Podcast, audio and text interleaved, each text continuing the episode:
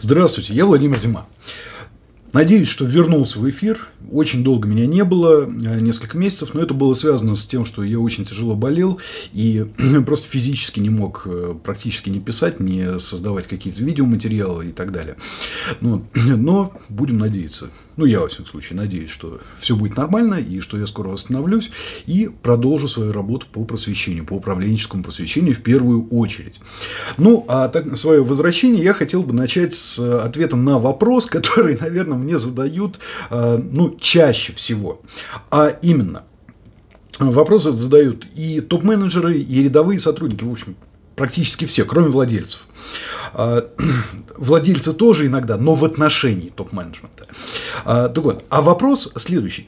Почему дурацкие решения принимаются – то есть, когда дурацкие предложения, когда человек приходит с каким-то предложением, абсолютно дурацким, нелогичным, непросчитанным, оно принимается, а предложение, которое подготовлено, просчитано, а, которое умно построено в логике и так далее, отвергается на самом деле и это массовое явление, оно постоянное, и связано оно с очень простой штукой, а именно с эффектом Даннинга-Крюгера. А дело в том, что чем компетентнее человек, тем больше он понимает, что не бывает ничего абсолютного, что даже в самом профессиональном расчете можно ошибиться, что даже самое лучшее предложение может там в определенных э, случаях и при стечении определенных обстоятельств не сработать. И поэтому когда он представляет свое решение, вот вы приходите к боссу и представляете свое просчитанное решение, там есть экономический отчет, э, э, расчет, там есть логическое обоснование, там все есть. Э, приготовили классную презентацию, все сделали. Но ваше решение отвергают, а рядом сидит человек, который предлагает что-нибудь, ну, совершенно нелогичное, совершенно дурацкое, а, ограниченное короткой перспективой и то, что даст убытки впоследствии, и его предложение проходит, а ваше нет. Что такое?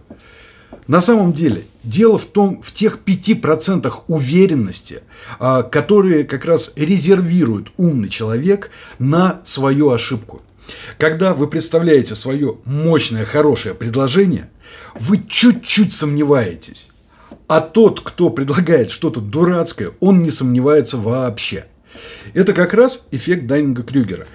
Компетентный человек осознает границы своей компетентности в силу своей компетентности, то есть просто умный может, предполагает, что он может ошибиться именно в силу своего ума.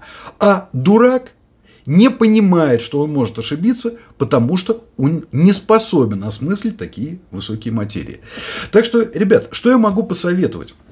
А, вот здесь нужно, как бы, когда представляете свое предложение, вдохнуть, выдохнуть и готовиться к массированной на вас атаке э, с вопросами и так далее, и отвечать на них очень твердо.